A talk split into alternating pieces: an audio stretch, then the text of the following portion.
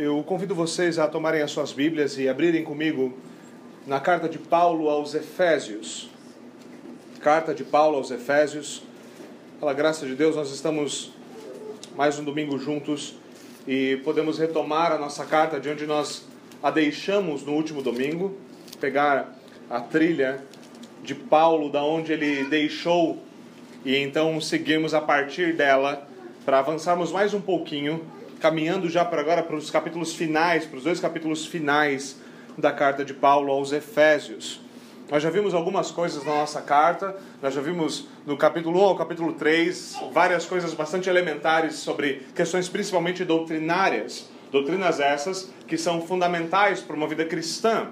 Mais uma vez, o cristão é aquele que crê em determinadas coisas.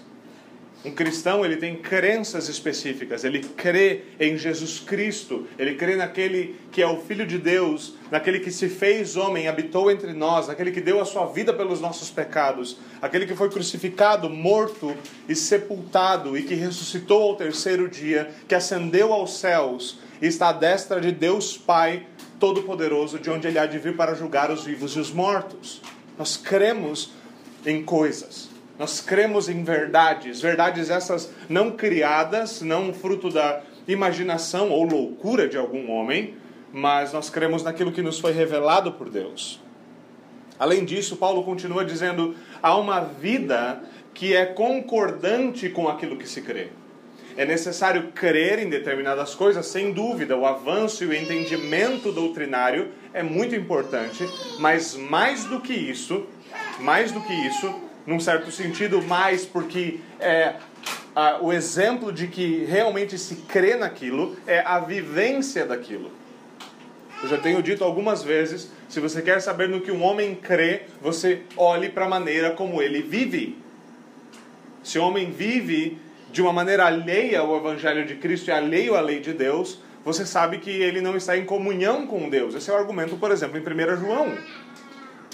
Agora, então o que nós continuamos a ver é que Paulo então começa a traçar coisas que são distintamente cristãs. Nós vimos no capítulo 4, o primeiro versículo que eu quero que vocês vivam uma vida digna da vocação que vocês receberam. Como nós vimos hoje de manhã, nós somos cristãos, nós levamos sobre nós o nome de Cristo, nós somos batizados em nome do Pai, do Filho e do Espírito Santo e nós devemos viver de acordo com a Sua vontade. Isso aqui é um cristão. Agora, ele segue adiante então dizendo que nós não devemos, nós vimos na semana passada, andar como os gentios. Nós não devemos andar no mesmo caminho, nós não devemos viver essa mesma vida. E agora no capítulo 5 ele continua a elaborar essa questão deste novo caminho pelo qual aqueles que nasceram de novo pelo poder do Espírito Santo caminham. E no capítulo 5 ele vai falar nessa primeira parte de algumas coisas bem elementares. A primeira delas, nós veremos hoje, é: vocês devem andar em amor. Essa é a primeira coisa. Vocês devem andar em amor. Segunda coisa, vocês devem andar na luz. Terceira coisa, vocês devem andar com sabedoria. É isso que Paulo vai elaborar nessa primeira parte da carta, antes de chegar à parte que talvez alguns estejam um pouco mais ansiosos, a partir do versículo 22, onde vai se falar de família, casamento, filhos e algumas coisas assim. Mas Paulo, primeiro, ele deixa claro que isso, quando nós chegarmos lá a falar de casamento, a falar de relacionamento marido e mulher, esposa e filhos, e também patrão, patrões e empregados, tudo isso tem que ser muito bem regado muito bem entendido, desculpe, da seguinte forma: é porque nós andamos em amor, nós andamos na luz, nós andamos com sabedoria, que essas demais coisas fluem da maneira que fluem. Paulo vai tornar como um dos pontos centrais aqui uma coisa: vocês precisam ser cheios do Espírito Santo. E há uma única forma disso acontecer: por meio da fé em Jesus Cristo. Essa não é uma segunda bênção, não é uma experiência mística, esquisita não é uma sensação de choque ou qualquer outra coisa que as pessoas muitas vezes apresentam. O enchimento do Espírito Santo é o próprio Espírito Santo nos convencendo do nosso pecado e nos unindo a Cristo pela fé. Esse é o ponto essencial. Então, Paulo aqui ele vai continuar falando do quê? De como despir-se do velho homem e revestir-se do novo homem. Eu convido vocês até os versículos 1 a 5 do capítulo 5. Esse é o nosso texto de hoje. E nós vamos então ver como hoje como andar em amor. Não o amor do mundo, não o amor como o mundo define, o amor como Deus o define. Pela graça de Deus, é isso que nós teremos hoje no nosso sermão. Eu convido vocês então, mais uma vez, Efésios capítulo 5, versículo 1 a 5. Assim diz a palavra de Deus. Portanto, sejam imitadores de Deus como filhos amados, e vivam em amor, como também Cristo nos amou e se entregou por nós, como oferta e sacrifício de aroma agradável a Deus. Entre vocês não deve haver nem sequer menção de imoralidade sexual, como também de nenhuma espécie de impureza, de cobiça, pois essas coisas não são próprias para os santos. Não haja obscenidade, nem conversas tolas, nem gracejos imorais, que são inconvenientes, mas, ao invés disso, ações de graças. Porque vocês podem estar certos disso. Nenhum imoral, ou impuro, ou ganancioso, que é idólatra, tem herança no reino de Cristo e de Deus. Amém. Vamos até o Senhor em oração. Senhor, nós pedimos pela tua graça pelo teu Espírito iluminando nosso entendimento para compreendermos a tua palavra. Nos oramos pelo teu chamado eficaz, aquilo que só o Senhor pode fazer, nos chamar, nos despertar, aplicar, nos fazer compreender a tua verdade. E nós pedimos, por favor, que o Senhor o faça conforme a sua promessa. Nós oramos ainda pedindo que este pobre homem que fala à tua igreja possa falar com fidelidade Possa falar com temor ao Senhor e instruir o teu povo para a tua glória e para o bem da tua igreja. Em nome de Jesus nós oramos. Amém. Andar em amor. Essa, essa é a proposta de Paulo com esse então, com esses então cinco primeiros versículos. Ele começa todo, é, toda esta questão de uma maneira bastante curiosa. Eu gostaria de que atentássemos imediatamente para o primeiro versículo. Veja o que ele diz: portanto, sejam imitadores, imitadores de Deus. Agora, se nós pararmos para pensar nisso por um breve instante, nós veremos que não é uma tarefa pequena essa que nos é apresentada. Há um certo sentido no qual essa tarefa é impossível, mas naturalmente o que Paulo está falando aqui é possível ser feito. Caso contrário, não seria o que é uma ordem. Às vezes nós não gostamos de perceber, não, não paramos, pressão, é, para prestar atenção no que o texto está de fato dizendo. Agora, Paulo não fala assim, sabe, meus irmãos, se vocês quiserem, imitem a Deus. Sabe, se você não estiver ocupado fazendo alguma outra coisa da sua vida, então imite a Deus. Não. Ele não fala isso, não é uma sugestão, não é um convite, é um comando, é um imperativo. É sejam, portanto. Lembra do que ele falou na semana passada? Você abandona o velho homem, você vive um novo homem. E ele fala: se essa é a sua vida, se você está unido a Cristo, é uma nova vida em você, portanto, a conclusão disso, se isso é verdade, então você deve ser um imitador de Deus. Esse é um tema presente nas outras cartas de Paulo. Paulo fala disso constantemente. Gostaria de ver dois exemplos bem rapidamente. O primeiro de 1 Coríntios 4. Veja 1 Coríntios 4. 1 Coríntios 4, Paulo está escrevendo à igreja e ele diz o seguinte: escrevendo à igreja de Corinto, versículos 16 e 17, ele diz: Portanto, eu suplico-lhes que sejam meus imitadores. Agora, calma, ele não está se contradizendo. Ele vai esclarecer isso mais para frente na carta. Agora veja o que ele diz: Por essa razão eu estou lhe enviando Timóteo, meu filho amado e fiel no Senhor, o qual lhes trará a lembrança a minha maneira de viver em Cristo Jesus, de acordo com o que, de acordo com o que eu ensino por toda parte em todas as igrejas. Ele fala: sejam meus imitadores. E para que vocês lembrem-se do exemplo, eu estou mandando Timóteo para vocês.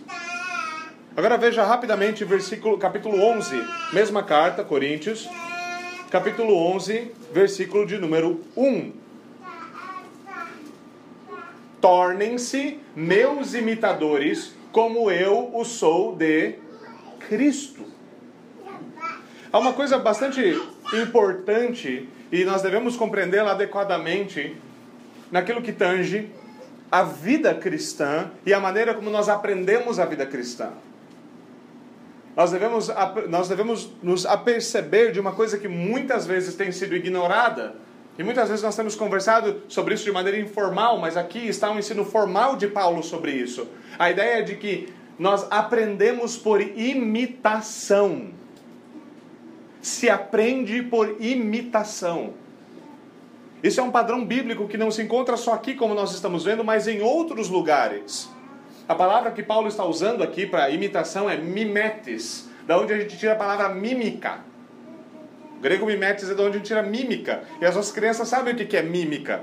Ah, tem algumas brincadeiras que a gente conhece bem, por exemplo, siga o mestre. Eu sigo o mestre, o mestre faz determinada coisa e você tem que imitá-lo, tem que fazer a mímica daquilo que ele está fazendo.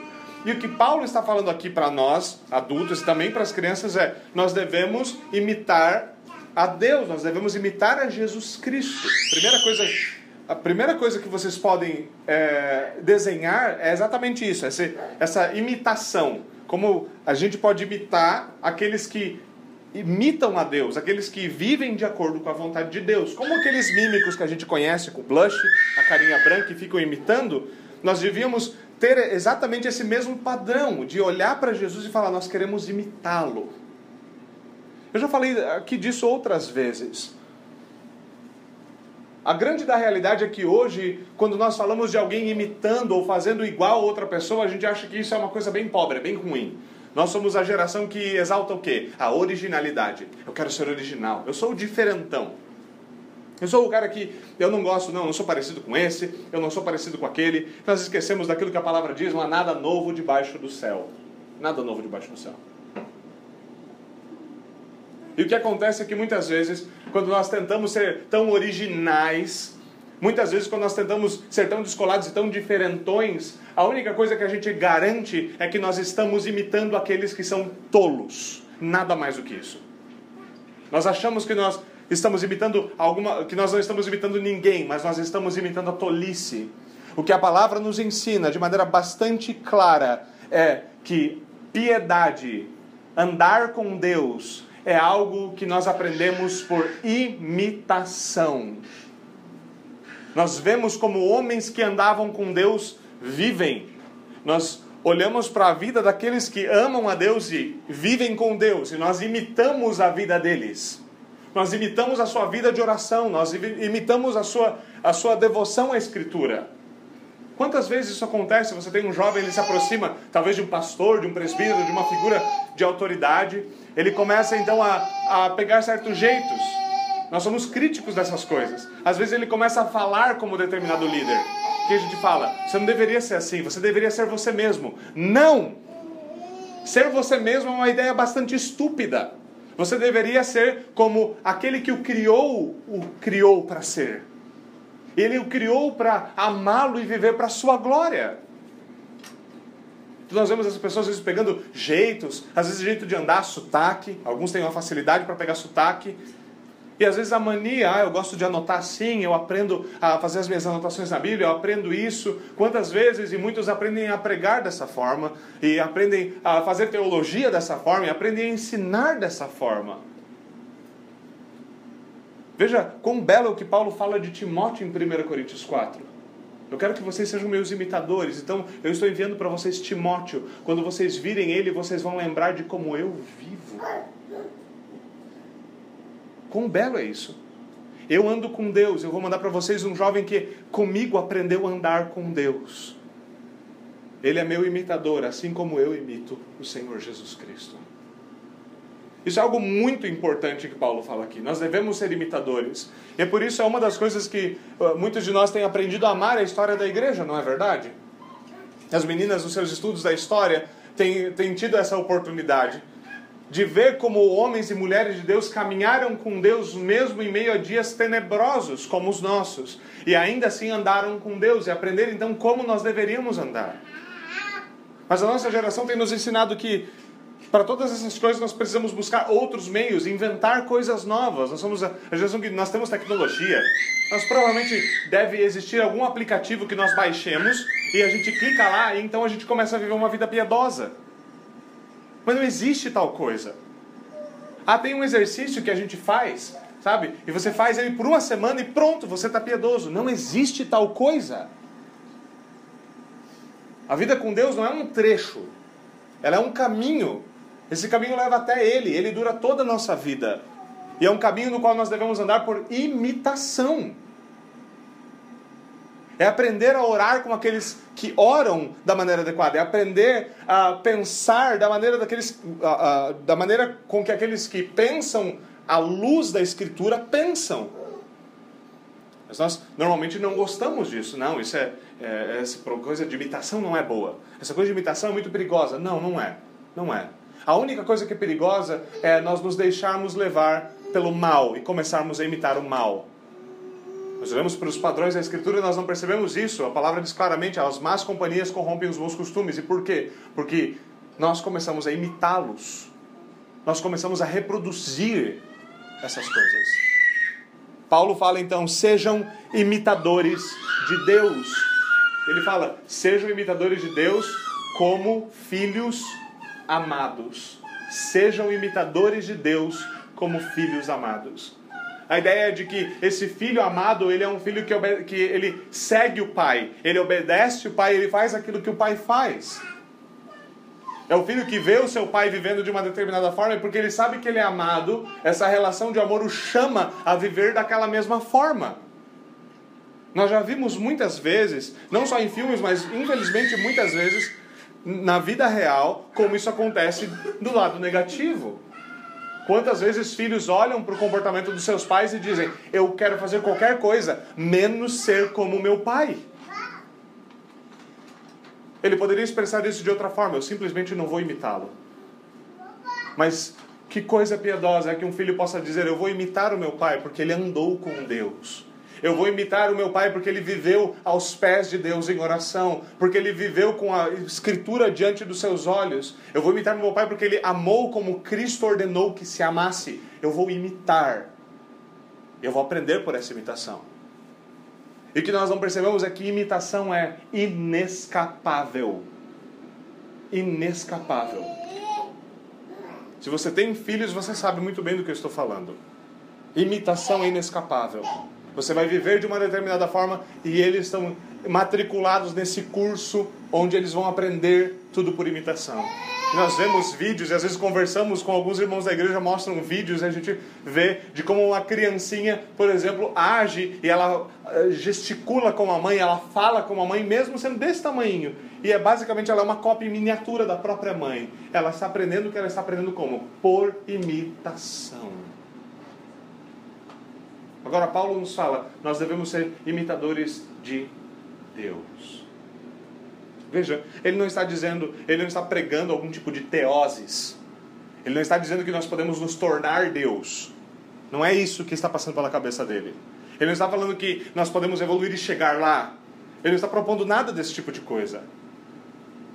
O que ele está nos dizendo é que nós devemos ser imitadores, e Deus nos chama a isso. E outros textos que falam disso, às vezes a gente só não percebe, é, por exemplo, sejam santos como ele é santo. É, sejam imitadores. Imitem a ele. Façam mímica de Deus. Não no sentido como uma chacota, obviamente. E é o que nós devemos fazer, mas o que ele quer dizer por isso de maneira mais objetiva é o que? É que quando nós olhamos para Cristo e nós vemos a obediência perfeita de Cristo, nós devemos tê-la por modelo.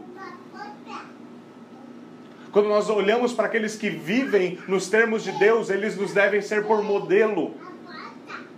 Quantas vezes agora aqueles que têm conhecido a fé reformada olham para os puritanos e falam: Ah, esses homens, ah, esses homens que andaram com Deus em dias maus, homens que deram a sua vida por causa daquilo que criam, homens que viviam a ponta no fio da espada e ainda assim deram as suas vidas por aquilo que creram. Ah, esses homens, como nós queríamos ser como eles. Então imite-os. É isso que Paulo nos propõe. Piedade deve ser imitada. Quão belo é isso, e eu falo disso com um certo gosto, porque eu lembro-me de quando eu conheci a fé reformada e foi exatamente por esse caminho, em ver na história homens que viviam de uma forma que eu simplesmente não conhecia ninguém que vivia daquela forma. Por que eles vivem como vivem? Então eu descobri que havia uma teologia, como Paulo está fazendo aqui em Efésios. Há um motivo, há uma razão teológica por que eles vivem como vivem. Há uma razão teológica porque eles confiam em Deus mesmo na face da morte. É porque Cristo está sentado no trono e nós somos dele. Então, devagarzinho, nós estamos conhecendo essa realidade. E é isso que nós devemos fazer, então. Não, mais uma vez, não achar que nós vamos ser Deus, nós vamos nos tornar Deus, mas que nós devemos, então, ver como Deus ordena que nós vivamos e vivermos de acordo com a Sua vontade. Cristo é um desses exemplos e é o exemplo perfeito de obediência a Deus, não é mesmo? Ele é aquele que obedeceu perfeitamente em tudo, até a morte e morte de cruz. É isso que nós devemos fazer. Paulo escreve, por exemplo, aos Colossenses, dizendo: Seja a atitude de vocês a mesma que estava em Cristo Jesus, que, mesmo sendo Deus, não teve por usurpação o ter igual a Deus, mas humilhou a si mesmo. São estas coisas que deveriam, deveriam ser imitadas por nós. Há, obviamente, coisas que não há como nós imitarmos de Jesus. Por exemplo, ele obedeceu perfeitamente e nunca pecou. Essa não é a minha nem a sua realidade, e nem de nenhum outro a não ser Jesus Cristo. A não ser Jesus Cristo. E o que nós devemos fazer, e muitas vezes nós nos preocupamos com isso, mas e se eu pecar? Pais com filhos. E se eu pecar? Veja, se você está pecando, muito possivelmente você, ele vai estar vendo. E ele vai ter uma propensão bastante grande a imitá-lo. O que nós deveríamos fazer nisso? Nós devemos continuar imitando aqueles que viveram piedosamente, como homens piedosos lidam com o pecado, como mulheres piedosas lidam com o pecado. Há uma resposta: arrependimento. Meus irmãos, e os nossos filhos, aqueles que nos seguem, aqueles que nós estamos ajudando, eu posso falar isso claramente como pastor, mesmo na, na, como oficial da igreja, ainda que eu mesmo peque como um que deve ser o exemplo para os demais. Nós só não devemos esquecer de ser um exemplo também de arrependimento. Dar o exemplo de se humilhar. Dar o exemplo em reconhecer o seu pecado. Dar o exemplo em pedir perdão. Dar o exemplo em abandonar o pecado. Essa parte também é um importante exemplo entre nós. Alguém pode falar, mas nós não podemos seguir homens. Esse é um papo muito comum hoje. Nós podemos seguir homens, homens são pecadores. De fato. De fato, homens são pecadores. Não quer dizer que nós não devemos segui-los. Agora, você deveria ser bastante cuidadoso ao seguir um homem pecador para que uma coisa esteja certa: você o siga também no seu arrependimento. E se ele não vive em arrependimento, então é melhor que você não o siga de forma alguma. Não o siga de forma alguma. Nós devemos ser imitadores, imitadores da piedade, como Paulo disse: meus imitadores, como eu sou de Cristo. Como eu sou de Cristo como filhos amados. Então ele diz: e vivam em amor, como também Cristo viveu em amor. Mais uma vez, imitem o amor de Jesus Cristo. E agora ele nos diz o que é esse amor, como esse amor é entendido, que ele diz. Ele nos amou e se entregou por nós como uma oferta, de, um sacrifício e uma oferta de aroma agradável a Deus. É isso que amor significa biblicamente é uma entrega sacrificial. É se dar, é de fato amar como Cristo amou. Agora, quando nós olhamos para o perdão de Cristo, uma das coisas fundamentais que nós vemos nele, por exemplo, é perdão. O Evangelho tem tudo a ver com perdão, é um elemento central do Evangelho. E com certeza, então, a vida, ou esse andar em amor que nós devemos ter, ele inclui perdão. As duas fases do perdão a parte na qual eu recebo o perdão de Deus e na parte na qual eu perdoo aquele que me feriu. Nós oramos isso, o Senhor nos ensinou a orar dessa forma, nós também oramos por imitação, Jesus Cristo nos deu uma oração modelo para que nós o imitemos, e nessa oração ele nos diz o quê? Senhor, perdoa as nossas ofensas, assim como nós perdoamos a quem nos tem ofendido.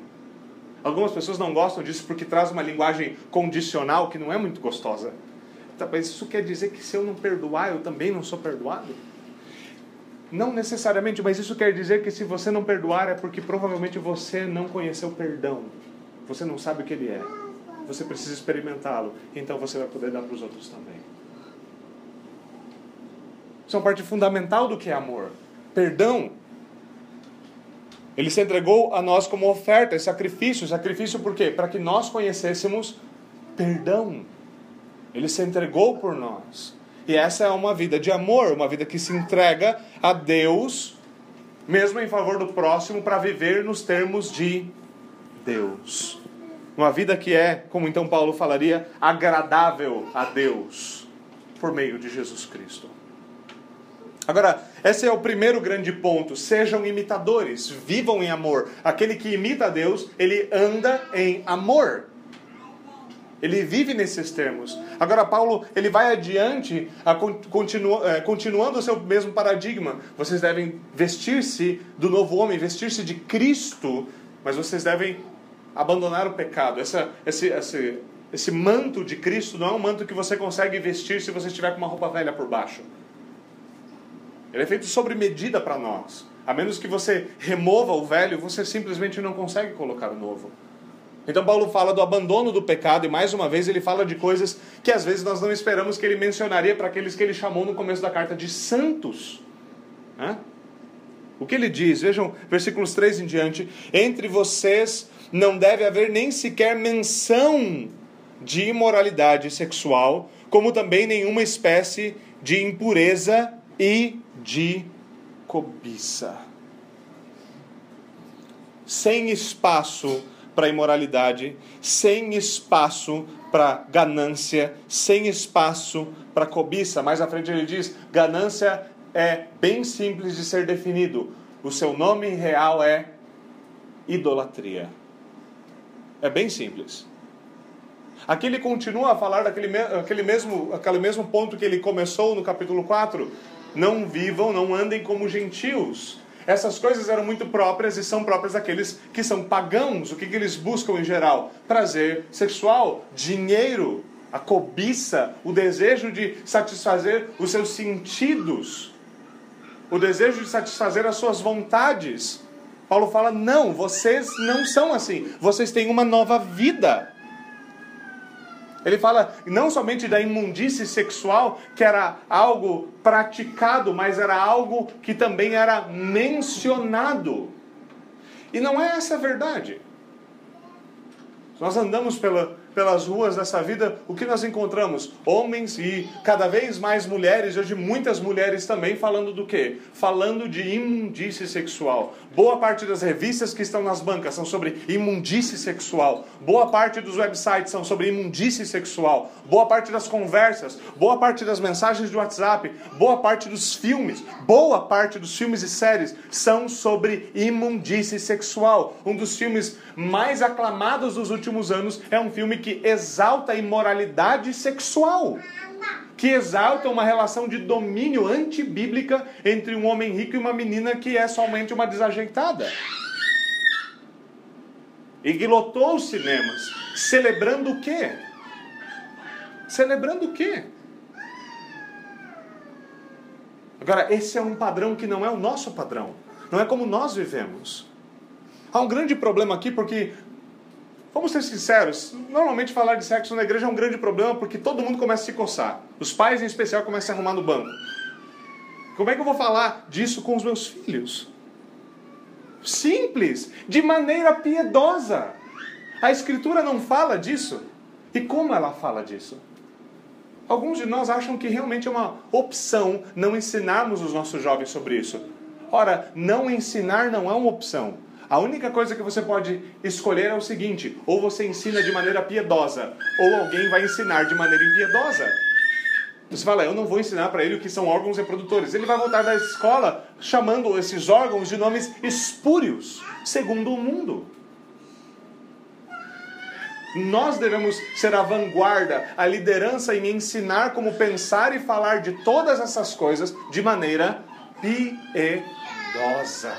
Piedosa a falar da sexualidade como de fato um dom de Deus para o casamento, a falar dessas coisas de maneira limpa, pura, manter o leito do casamento puro e sem mácula. A falar dele sem mácula, a não tratar como muitas vezes cristãos tratam do casamento ou principalmente do leito conjugal como algo sujo. Porque ele não é sujo. Não é sujo. Agora, é claro, ele pode se tornar imundo por meio da imoralidade. Mas não foi assim que Deus o desenvolveu. Deus nos criou como seres que têm relações nessa natureza e ele disse o quê? Isso era bom. Ele não criou nenhum de nós assexuado ou qualquer outra coisa esquisita que passe pela cabeça de alguém. Quando ele fala não haja nem menção dessa imoralidade, é não haja menção da imoralidade. Não quer dizer esse é um tabu, nós não falamos disso aqui. Deus o livre. Não, não é isso. Não é isso. O que nós devemos fazer é falar disso de maneira piedosa. É não um começar a falar e fazer perguntas honestas sobre isso e daqui a pouco um irmão um pouquinho mais espertinho começa a fazer algumas piadinhas sobre isso ou fazer comentários jocosos sobre aquilo. Não, nós deveríamos ser piedosos. Se nós tivéssemos a ideia, se a maioria da igreja tivesse a ideia de quantos problemas existem nessa área, nós jamais riríamos diante desses fatos. Porque, em geral, nós aprendemos a pensar sobre estas coisas de acordo com o mundo e não de acordo com a palavra de Deus. E muitos livros e muitos cursos continuam ensinando um padrão que é demoníaco e não divino. Quando ele fala não haja menção, é que nós devemos tratar destas coisas com pureza. Com pureza, com a beleza que ela tem, que lhe é própria. Não deve haver nem menção, nem sequer menção, a mínima ideia, a mínima sugestão deve ser removida.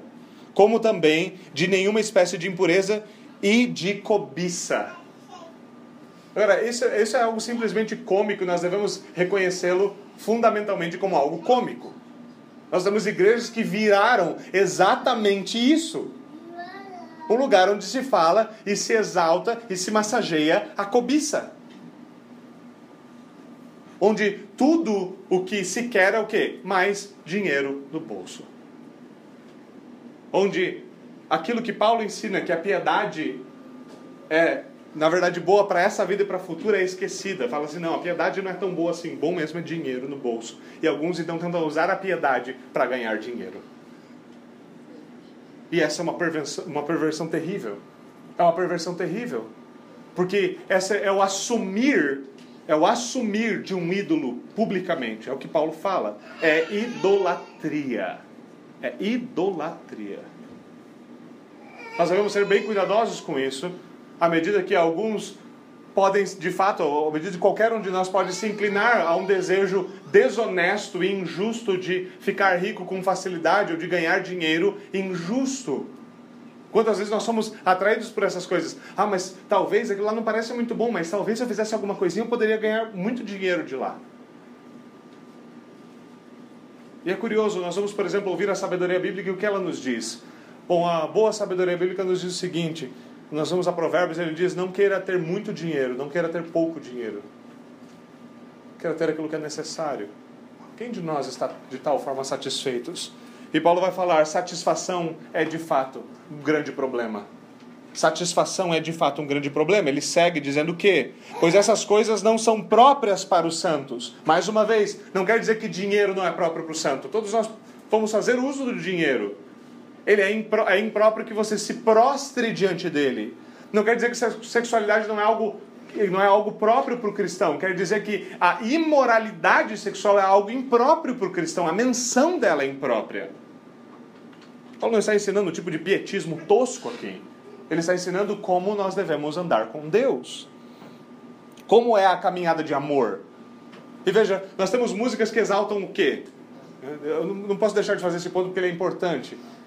Temos músicas, mesmo aqueles bons e velhos né, sertanejos, a gente chama isso de vários nomes, os sertanejos da vida, que exaltam um relacionamento de um relacionamento que é ímpio, exaltam um relacionamento no qual há sexualidade antes do casamento, ele basicamente é um relacionamento pecaminoso. Eles exaltam deixar a mulher para ir atrás de outra pessoa, eles exaltam traições.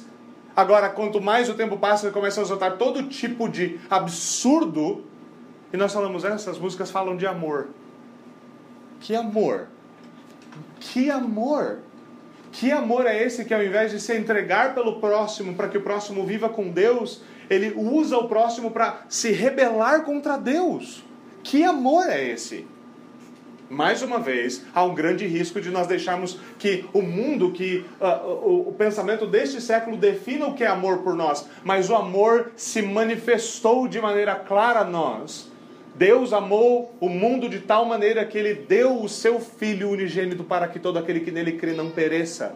Deus é amor, ele é o paradigma final sobre o que é amor. Amor é o que ele diz que é amor. A lei de Deus é amor.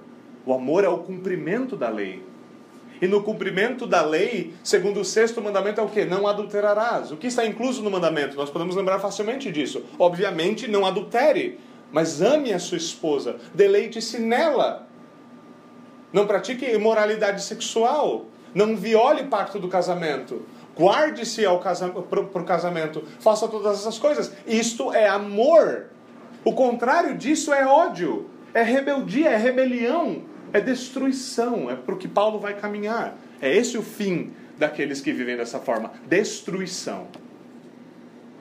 Ele continua ainda, versículo 4: Não haja obscenidade, nem conversas tolas, nem gracejos imorais. Agora aqui nós temos uma série de palavras que não são nem um pouquinho fáceis de lidar.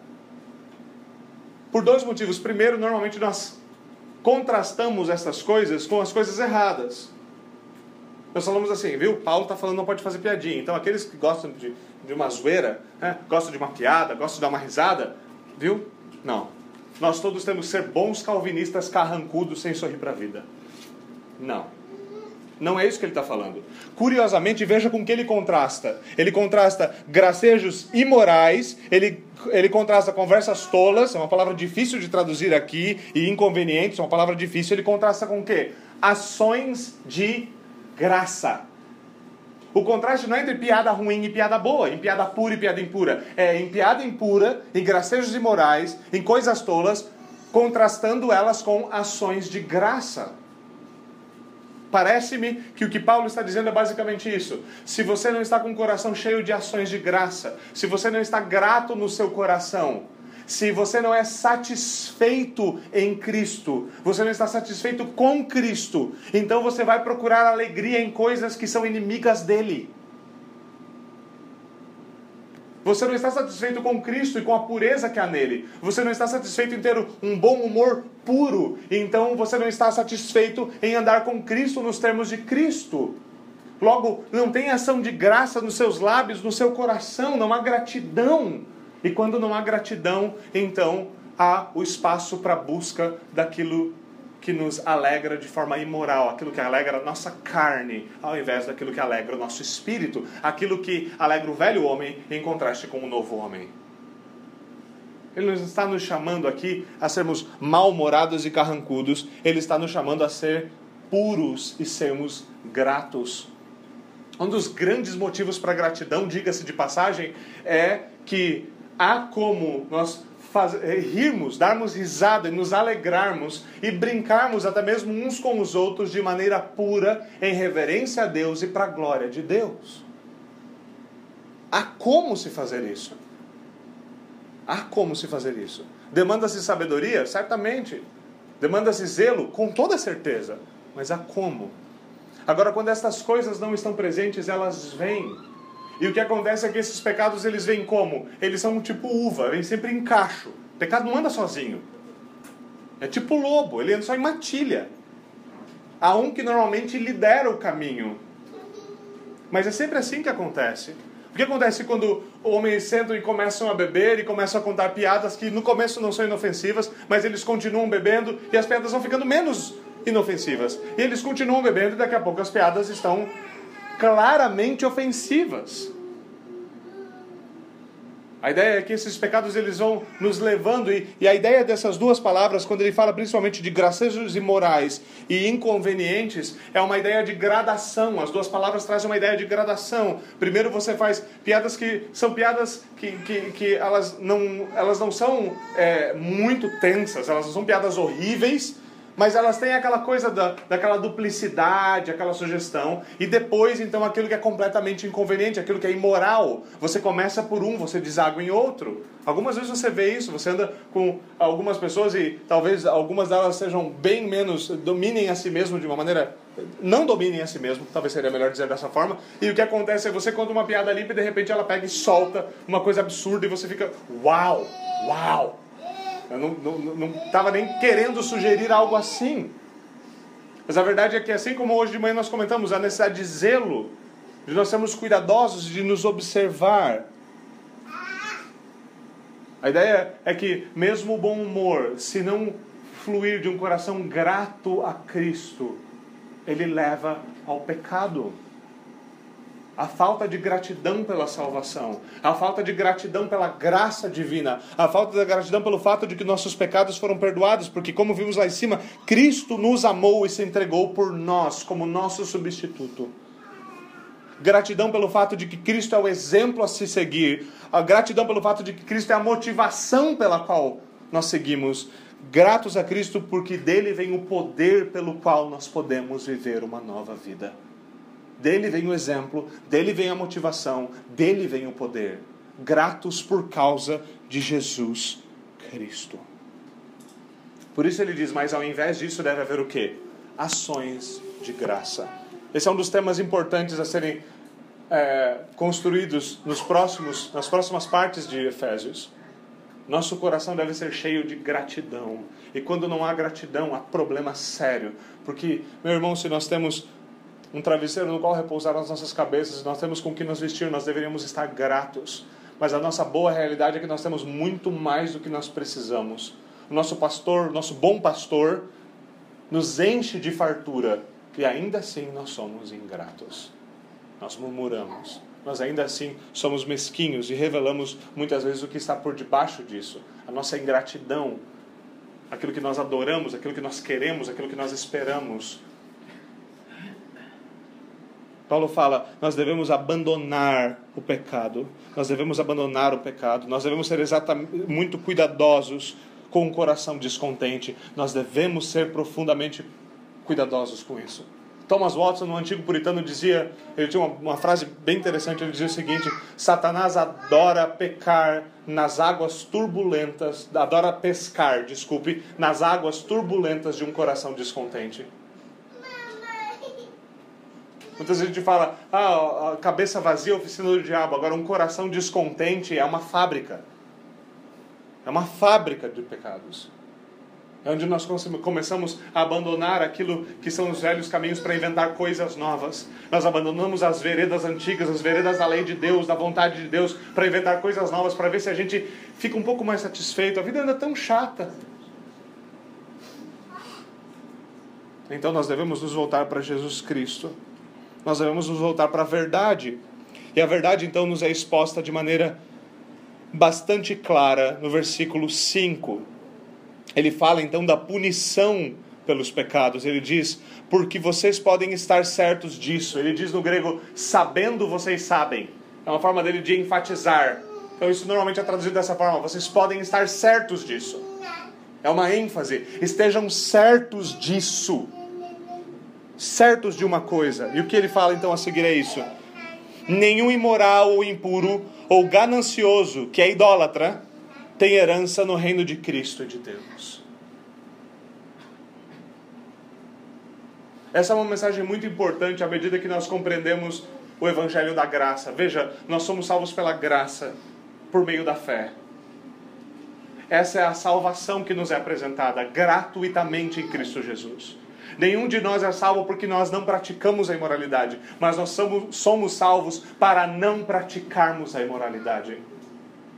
Nós somos salvos do lamaçal do pecado, mas não somente agora nós estamos aqui limpinhos no meio do lamaçal. Não é a posição cristã. A posição cristã é você é limpo e tirado do lamaçal do pecado.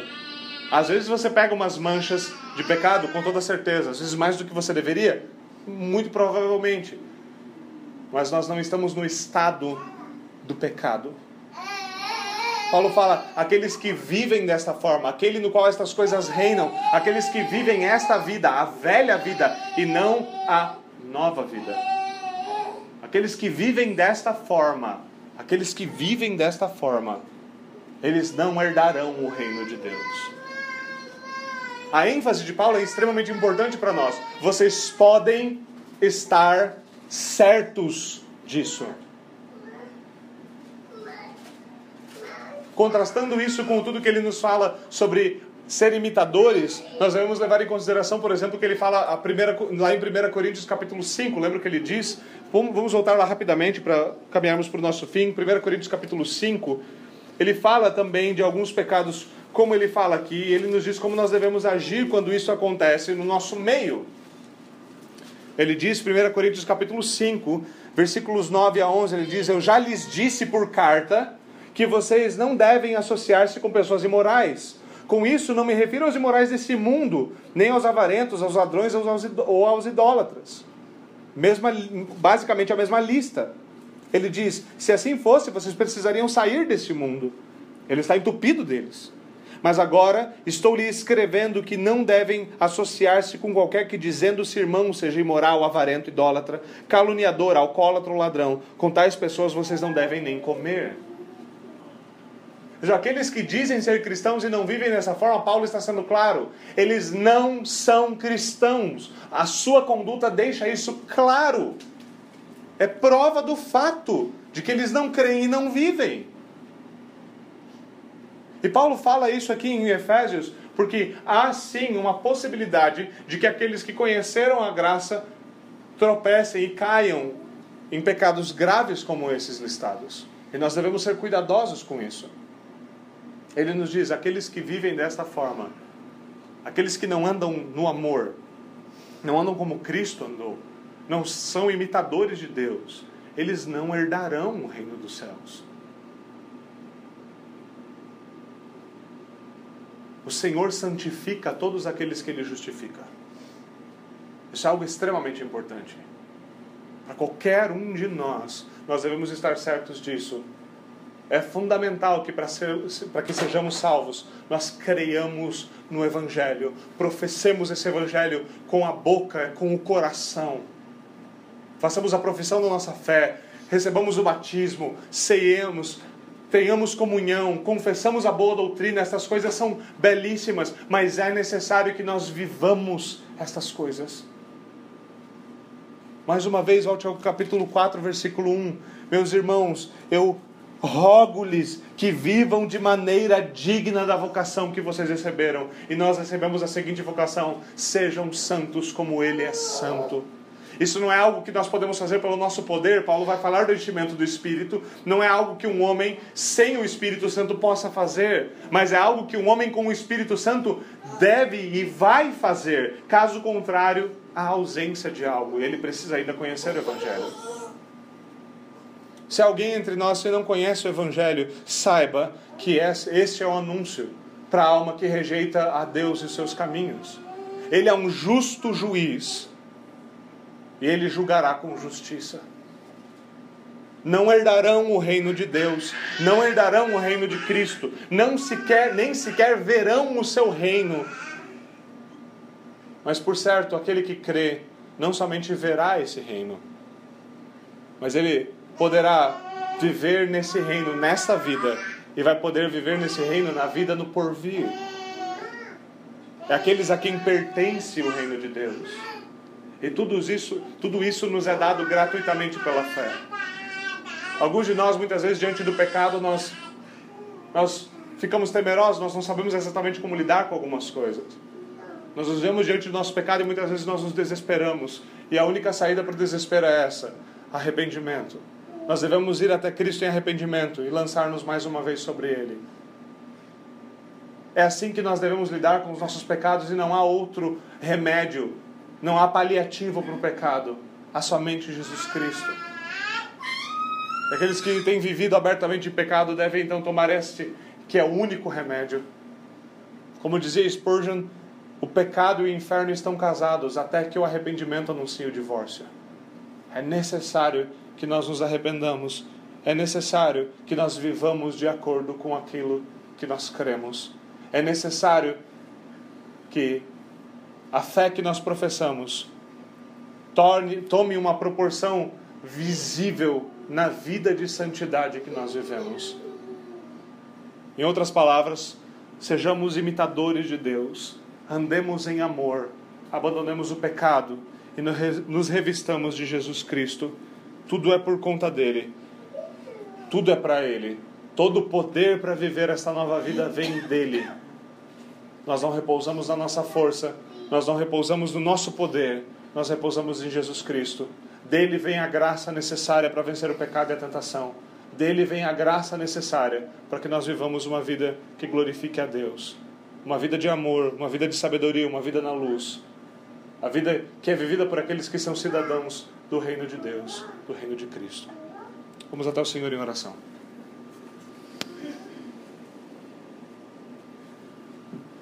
Senhor, nós, nós pedimos que o Senhor tenha misericórdia de nós e nos console com o teu santo evangelho. Lembre-nos que dele vem o perdão no qual nós estamos nós podemos estar tão contentes. Lembre-nos que toda esta gratidão deve se manifestar numa vida vivida para a tua glória. Essa é a nossa essa é a nossa simples dinâmica e nós pedimos que o Senhor nos ensine nos ensine a descansar pela fé na tua graça, mas nos ensine a viver em gratidão por tudo que tem sido nos, da, nos tem sido dado no teu filho. Por favor, Senhor, aplica a tua palavra no nosso coração. Faz em nós aquilo que nós não podemos fazer por nós mesmos. Ajuda-nos, Senhor. Abençoa a tua palavra no nosso coração. Abençoa-nos, é o que nós te pedimos em nome de Jesus Cristo. Amém.